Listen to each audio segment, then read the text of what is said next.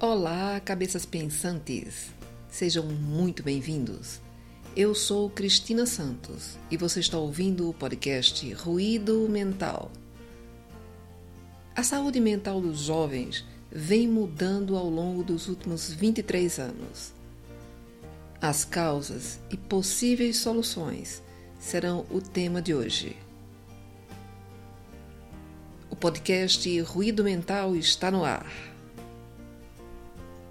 Quando os computadores e a internet se popularizaram no início do ano 2000, assistimos à correria nas empresas para matricular os seus funcionários nas recém-criadas escolas de informática e também o afã de muitos pais para que os seus filhotes adquirissem o conhecimento sobre esse equipamento revolucionário. E assim, sucessivamente, todos foram tendo acesso a essas escolas que ensinavam seus alunos dos 6 aos 90 anos a mexer no Windows, Word, Excel e a tão maravilhosa internet. Em poucos anos, os computadores passaram a fazer parte dos equipamentos essenciais de residências e empresas. E também não demorou muito para que aquelas crianças que anos antes frequentavam as famosas escolas de informática, agora já adolescentes, começassem a frequentar a nova moda da internet, as salas de chats.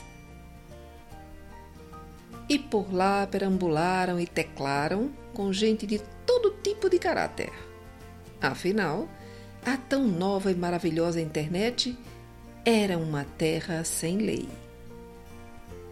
Daí para o Orkut foi um pulo e os jovenzinhos mudaram-se para lá e esqueceram a sala de bate-papo. Porque a sensação do momento era espiar a vida dos outros. Afinal, o Orkut permitia que qualquer um olhasse o perfil do outro e até acompanhasse as respostas que as pessoas mandavam uma no perfil da outra. Era uma verdadeira espionagem tecnológica. Até aí, a turminha adolescente amou a brincadeira. Mas quando começaram as piadas, os revides e os deboches, a coisa mudou de figura. Até então, os pais que nem sempre participavam da famosa rede social achavam muito bom seus filhotes estarem seguros dentro de casa, brincando na nova aquisição doméstica. Não sabiam eles a tempestade que viria depois para alguns. Aqui abrimos um parênteses para relembrar que antes do advento da internet, todas as crianças brincavam com outras crianças em suas casas, nos parques e nas praias, com a presença de seus pais ou de outros parentes. E tudo corria muitíssimo bem. Os adolescentes, por sua vez, ouviam as músicas dos anos 70 e 80, faziam festas em casa, dançavam muito, iam aos cinemas com os amigos e paqueravam à vontade. Haviam desentendimentos com os pais, muita rebeldia, mas no final as coisas se acertavam. Havia respeito, confiança e afeto. Os sentimentos eram reais. Os 10 anos de vida do Orkut e o recém-criado MSN Messenger assistiram às mudanças daqueles adolescentes e do ambiente que os cercava. Aí começamos a ver o declínio da socialização olho no olho, o afastamento do convívio familiar, a permanência exagerada diante dos computadores e o isolamento social.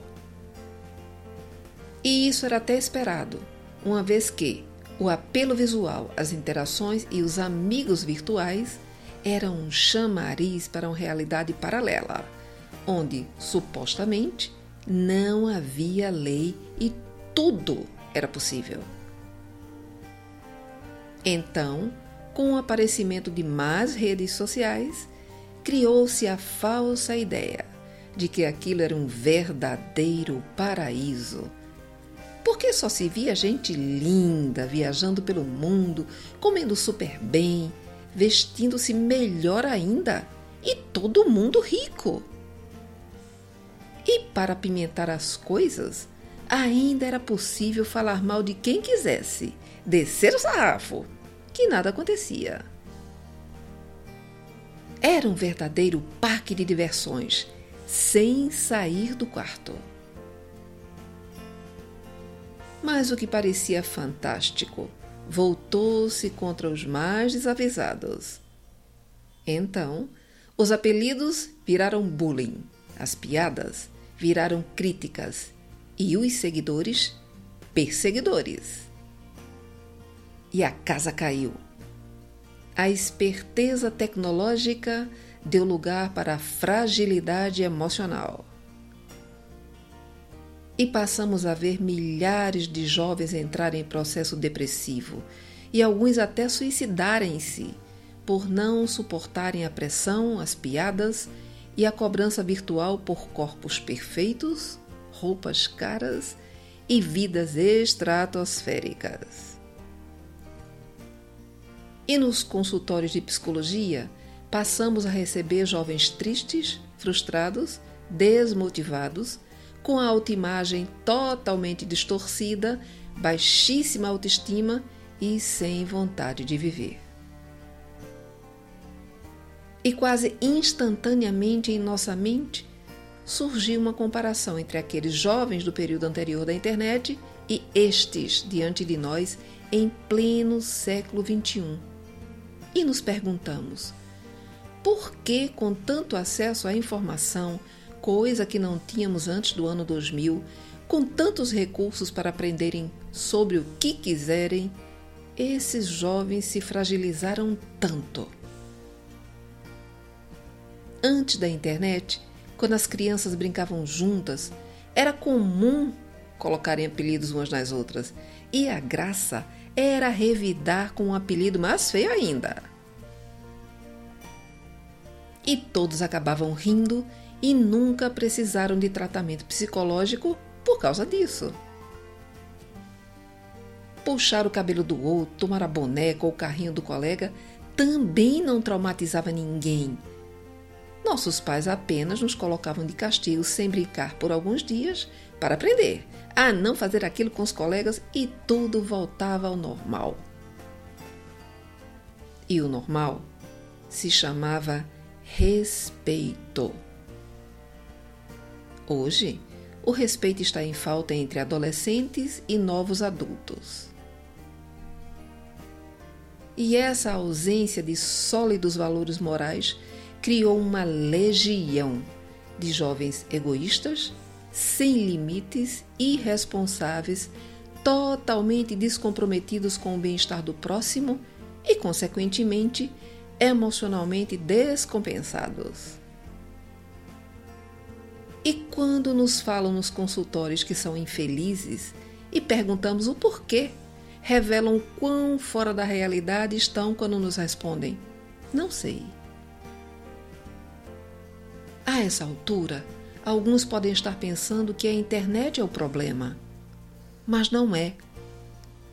O problema é a ausência da boa educação doméstica, a ausência dos pais ao lado dos filhos acompanhando o seu desenvolvimento, a falta de bloqueios por faixa etária para a liberação de conteúdos em TV por assinatura e na internet, a falta de diálogo familiar e, acima de tudo, a falta de afeto.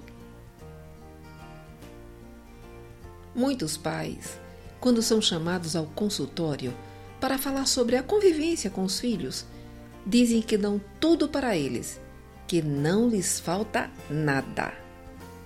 E quando os perguntamos o que eles querem dizer com isso, a resposta é: dou escola, alimentação, roupas caras, dinheiro. Mas as palavras atenção, tempo e amor geralmente não aparecem na lista. Claro que todos nós temos livre arbítrio Portanto, 100% do que esses jovens fazem não é culpa dos seus pais. pois eles sempre podem escolher. Mas o norteador seguro para essas decisões acontecerem deve ser transmitido pela família. A internet é um mundo novo, cheio de possibilidades para todas as áreas do conhecimento humano. A chave para o sucesso é usá-la corretamente em nome do bem-estar de todos. Do contrário, continuaremos a ver jovens tecnologicamente espertos e emocionalmente frágeis. Informamos que desde o início da pandemia estamos realizando os atendimentos online para residentes no Brasil e no exterior. Para agendar uma consulta, basta enviar um e-mail para ruidomentalbr@gmail.com, que informaremos os horários disponíveis. Obrigado pela sua audiência.